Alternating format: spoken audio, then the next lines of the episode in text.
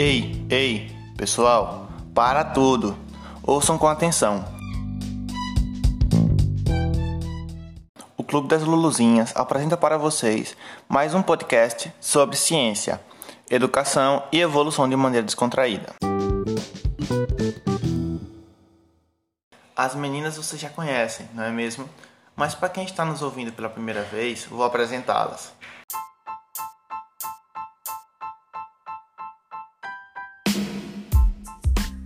É formado por quatro garotas: Cileide, Yara, Laina e Maísa. Todas elas são amigas e estudantes da Universidade Federal de Sergipe, UFES, do curso de Licenciatura em Ciências Biológicas.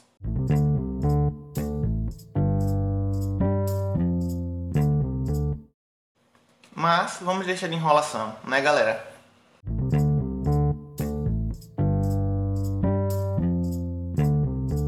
Hoje vamos falar um pouco sobre o capítulo 5 do livro Eu, Primata, Porque Somos Como Somos, de um dos primatólogos mais renomados do mundo, o Franz de Waal. O capítulo 5 é intitulado de Bondade, corpo com sentimentos morais.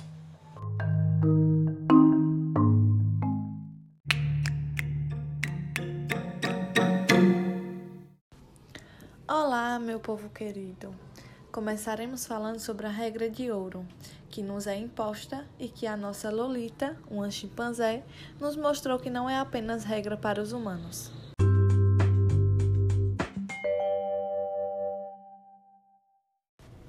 A regra de ouro nos diz o seguinte: faça aos outros o que gostaria que fizessem a você.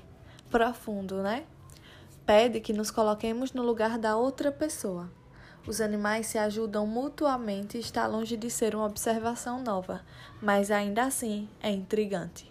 Há duas teorias principais que podem esclarecer esses fatos, e vamos nessa para entendermos melhor. A primeira teoria é uma de que tal comportamento evoluiu para ajudar familiares e prole, portanto, indivíduos geneticamente aparentados. Isso favorece os genes de quem ajuda. Essa teoria de que o sangue fala mais alto explica, por exemplo, o sacrifício das abelhas que dão a vida pela colmeia e pela rainha quando picam um intruso. A segunda teoria segue um princípio de que uma mão lava a outra. Se os animais ajudarem, os que retribuírem o favor ganham os dois lados. A ajuda mútua pode explicar as alianças políticas, como entre Níker e Iroin, que se apoiaram reciprocamente e partilharam os ganhos de poder e os privilégios sexuais. Ambas as teorias relacionam-se com a evolução do comportamento, mas nenhuma nos diz muito sobre motivos reais. A evolução depende do êxito de uma característica ao longo de milhões de anos. Os motivos originam-se aqui e agora. Os animais estão dispostos a serem um herói, apresentando vários comportamentos altruístas, sendo que este comportamento é muito comum em humanos. Sendo assim, ajudar estranhos não é um papel fácil, todos nós sabemos disso. Mas, apesar de ocasionalmente nós e outros animais sociais ajudarmos outros sem pensar em nós mesmos, diria que essas tendências se originam da reciprocidade e da assistência aos parentes. Sociedades humanas primitivas podem ter sido ótimos viveiros para a sobrevivência dos mais bondosos, que ajudavam a família e os potenciais retribuidores.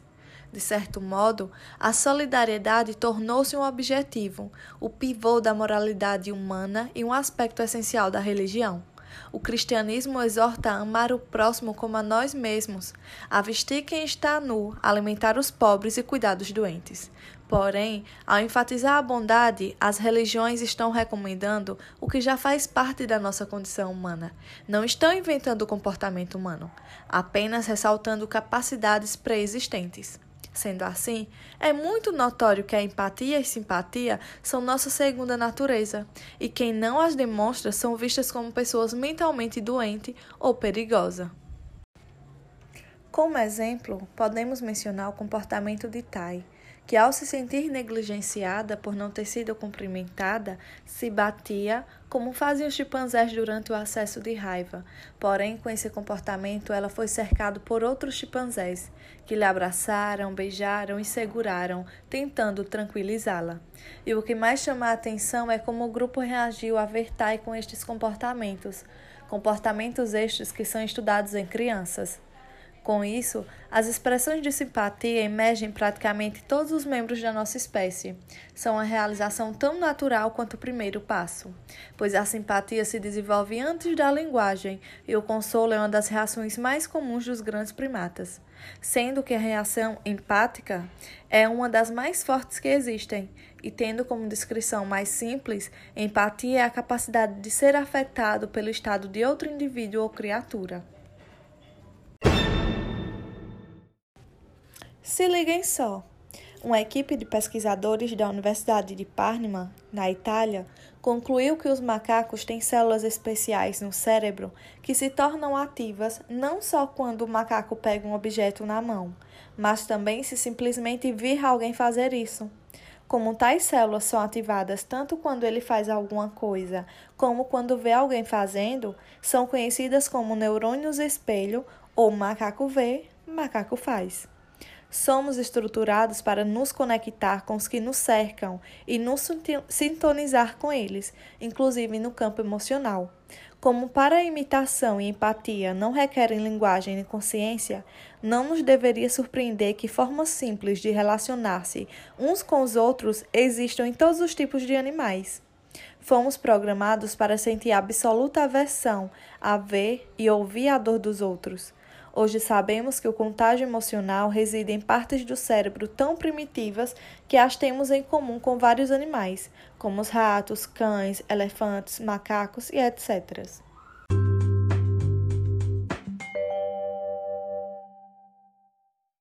Boa colocação, Slade. Então, galera, agora eu e Ara irei falar um pouco mais sobre o lugar do outro.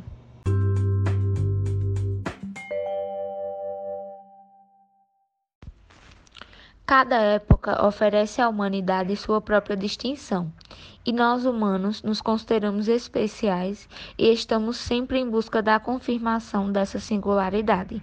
Talvez a primeira delas tenha sido a definição do homem feita por Platão.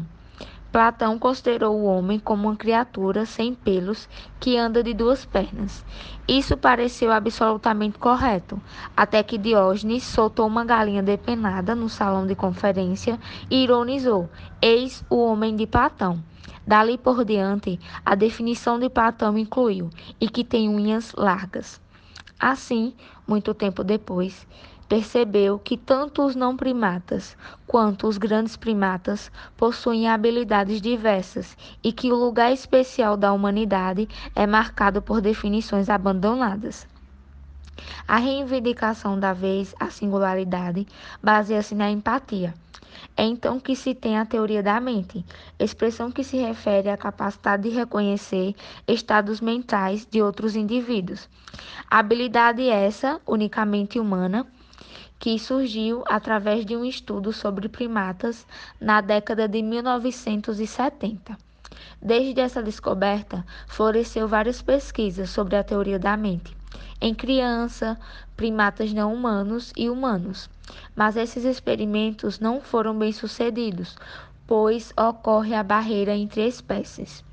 A partir disso, concentrou-se os experimentos apenas na, na teoria dos primatas sobre a mente primata, no qual foi possível observar que, para obter bons resultados, é preciso os primatas gostarem do que estão fazendo e que o absorvam intelectualmente e emocionalmente, mostrando que eles se interessam por situações sociais envolvendo indivíduos que lhes são próximos, como salvar um infante de um ataque, passar a perna em um rival, evitar conflitos com o manda-chuva. Esses são os tipos de problemas que tais primatas gostam de resolver.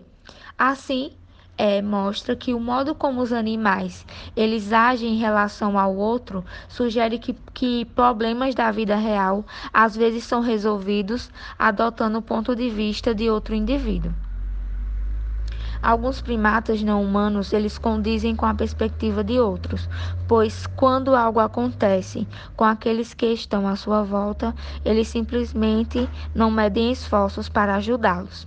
Essa ajuda para uma necessidade é típica dos primatas não humanos, mas rara ou ausente na maioria dos outros é, animais. É a partir dessa afirmação que eu te faço a seguinte pergunta: O que é que diferencia os humanos e demais grandes primatas de outros animais? Parte da resposta pode ser o fato que eles têm mais consciência de si e uma outra é a capacidade do autorreconhecimento. Essa capacidade foi observada quando um primata não humano foi marcado com tinta perto da sobrancelha e depois de se olhar em um espelho, guiados pela imagem refletida, esfregou a mão no local pintado e examinou os dedos, reconhecendo que a mancha colorida realmente estava neles. Também observou que alguns outros animais não fazem tal associação. Um exemplo é os macacos. Diante de tudo isso, é possível entender que a capacidade dos animais de ter autorreconhecimento e consciência de si é, afeta o modo como se lida com os outros, gerando assim a empatia.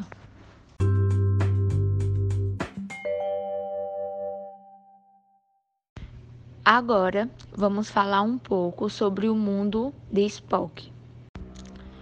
O Sr. Kirk diz: Você daria um esplêndido computador, Sr. Spock. O Sr. Spock responde: É muita bondade sua, capitão. E assim inicia-se uma grande reflexão. Imagine um mundo cheio de criaturas como o superlógico Sr. Spock, de Jornada das Estrelas.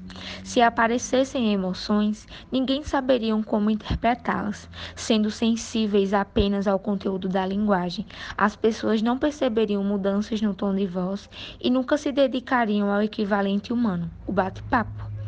Por não existir nenhuma conexão natural entre elas, o único modo dessas criaturas conseguirem entender umas às outras seria mediante um árduo processo de perguntas e respostas. Assim, fomos retratados como habitantes do universo autista de Spock, devido à competição feroz pela existência na evolução no qual afirma que a bondade só é praticada sob pressão e a moralidade é uma tênue camada que, que esconde nossa natureza egoísta. Assim, deixo seguinte, o seguinte questionamento: mas quem realmente vive em um mundo desse jeito? A dependência mútua é a chave. Durante muitas fases da vida, sobretudo a infância e a velhice, somos dependentes do cuidados de outros. Somos inerentemente necessitados. E é o fato de os humanos possuírem corpos e emoções que são tratados como mera fraqueza. É, a, é as emoções que nos permitem viver.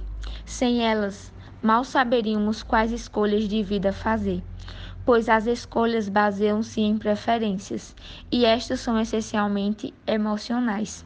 Sem emoções, não armazenaríamos memórias, pois são as emoções que as tornam importantes. Sem emoções, permaneceríamos indiferentes aos outros, que por sua vez seriam indiferentes a nós.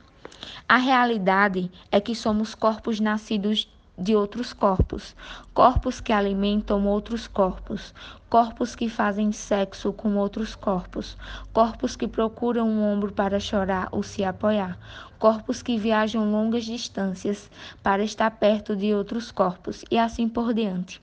Então, a vida valeria a pena sem essas conexões e emoções que elas despertam? Poderíamos ser felizes, especialmente considerando que também a felicidade é uma emoção? As emoções são nossa bússola.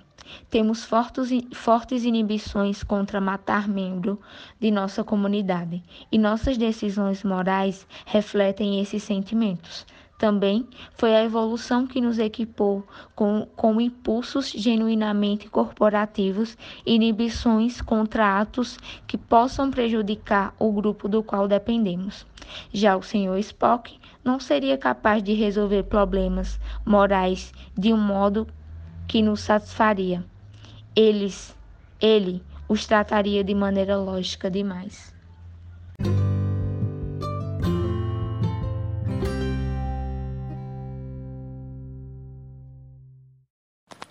Eita, Yara, que reflexão, hein? A generosidade compensa é um dos subtópicos do capítulo 5, onde o autor menciona uma noite que passara no zoológico de Arnhem, quando observava o cuidado de um tratador com seus animais. No zoológico de Arnhem, a regra era clara os animais só deveriam ser alimentados quando todos estivessem em suas devidas jaulas. Porém, naquela noite, o tratador precisou convidar duas fêmeas de chimpanzés adolescentes para entrar em suas jaulas, pois as mesmas estavam impedindo que todo o grupo fosse alimentado naquela noite. Então, a recusa das fêmeas adentrar nas suas jaulas ocasionou uma transgressão e, consequentemente, haveria uma punição por isso, que acabou sendo a represália no dia seguinte devido a esse ato, que fere o princípio da moralidade humana, pois o ato das fêmeas estava afetando a disponibilidade dos recursos e que poderia também ser ainda mais afetado por uma transgressão de um ou mais membros do grupo. Então, quando não adentraram as jaulas, as fêmeas estavam cometendo uma transgressão das regras. Sendo assim, é importante mencionar que há regras que são prejudicadas ao serem violadas, enquanto transgredidas violam expectativas.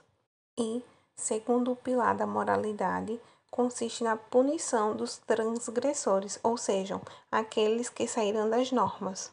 É importante mencionar ainda que essa transgressão pode modificar a competição e a divisão de recursos e a disposição dos mesmos para os membros do grupo.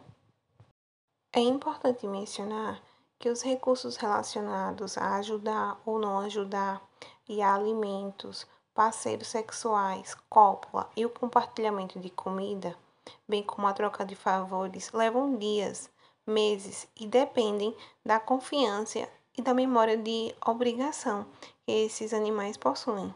Uma vez que a reciprocidade e a negação da razão, bem como a vida, dependem depende dessa transação.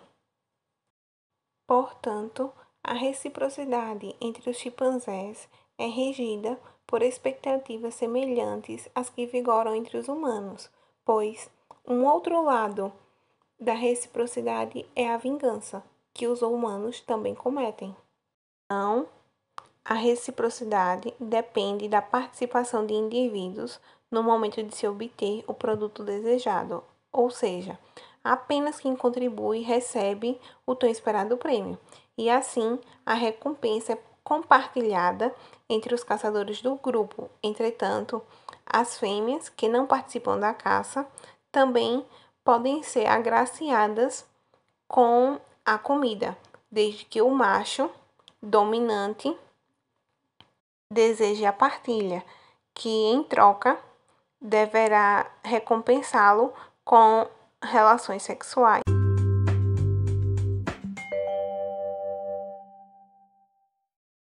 Portanto, a generosidade compensa quando aquele que é generoso por excelência será mais tarde recompensado pelas mãos de outrem, já aquele que não o é será deixado de lado.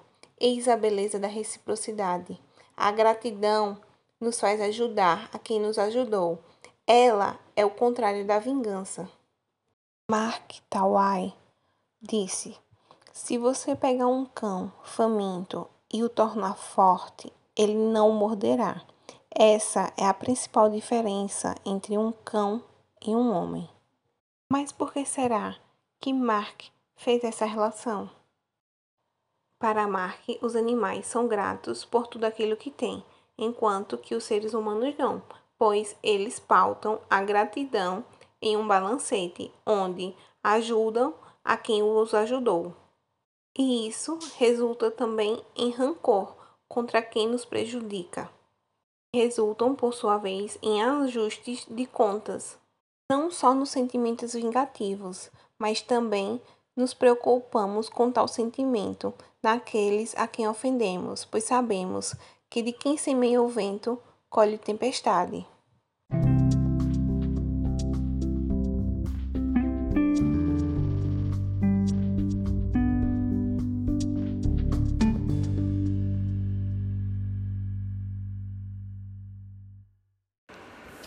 Iniciaremos agora o tópico Justiça Seja Feita. Começamos com alguns questionamentos. Será que tudo se resume à equidade? Onde estaríamos se não houvesse pagamento pelo trabalho? Ou se não houvesse divisão do produto da caçada? Em Nova York, é comum que alguns executivos ganhem mais do que um trabalhador médio. E isso é justificado por eles através de um darwinismo social. É, eles utilizam isso para justificar uma desigualdade que se diz natural para que eles ganhem mais do que os outros. Durante um teste realizado com macacos, foi possível identificar que os macacos não ficam satisfeitos quando ocorre uma desigualdade social. Isso nos mostra que os macacos passam a observar aquela recompensa como algo repulsivo quando percebe que existe algo maior para outros e para eles estão sendo menores. E assim acontece também com os humanos, quando percebem que há uma desigualdade de acordo com o que cada um vai receber. E como ocorreu esse teste? Através da utilização de pepinos e uvas, foi possível ver que uma parcela de macacos primeiro foram recompensados de forma igualitária. Todos receberam pepinos, depois de realizar um certo trabalho. Só que numa segunda parte do teste, alguns macacos receberam pepinos e outros receberam uvas. Não satisfeitos, os outros macacos que receberam pepinos decidiram que não iriam trabalhar mais. Começaram a jogar seu, suas pedras através da jaula de teste, não quiseram mais compartilhar o trabalho com os outros e ficaram sentidas com a desigualdade. A mesma coisa acontece com, a, com as pessoas. Ninguém fica satisfeito em saber que está sendo desvalorizado, que está ocorrendo uma desvalorização e uma desigualdade em seus salários, em sua recompensa, pois todos querem trabalhar e querem receber igualitariamente. O nome do artigo do estudo é Macacos rejeitam pagamentos desiguais. E isso também é testado em um jogo chamado Jogo do Ultimato, no qual uma pessoa ela vai receber uma quantia em dólares e ela vai ter que dividir. Por exemplo, ela vai receber 100 reais, ela vai ter que dividir aquele valor com outra pessoa. E esse valor pode ser dividido como uma pessoa escolher, seja 90 e 100 ou 50 e 50. Só que para que isso aconteça é necessário que os dois estejam em acordo. Se um não estiver em acordo com o que vai receber do outro, o jogo não acontece.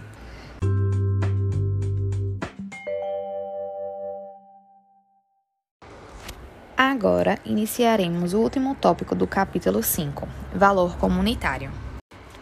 Vamos iniciar também com um questionamento.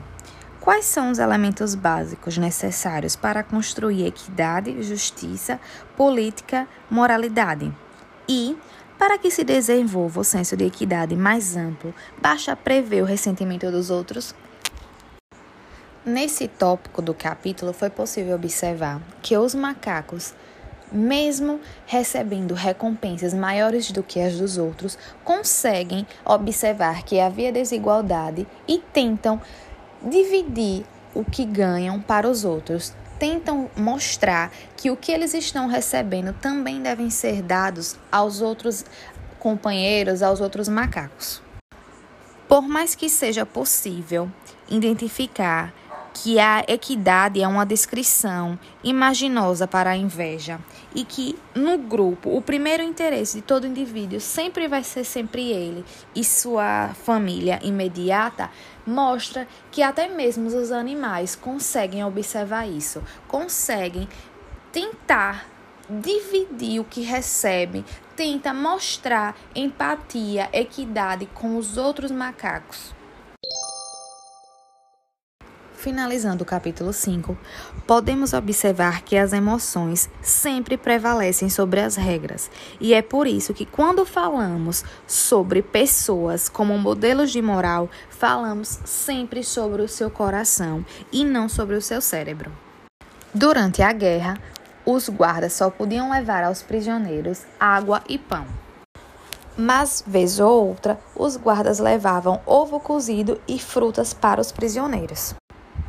Por pequeno que seja o gesto do guarda, ficou sempre presente na memória dos prisioneiros.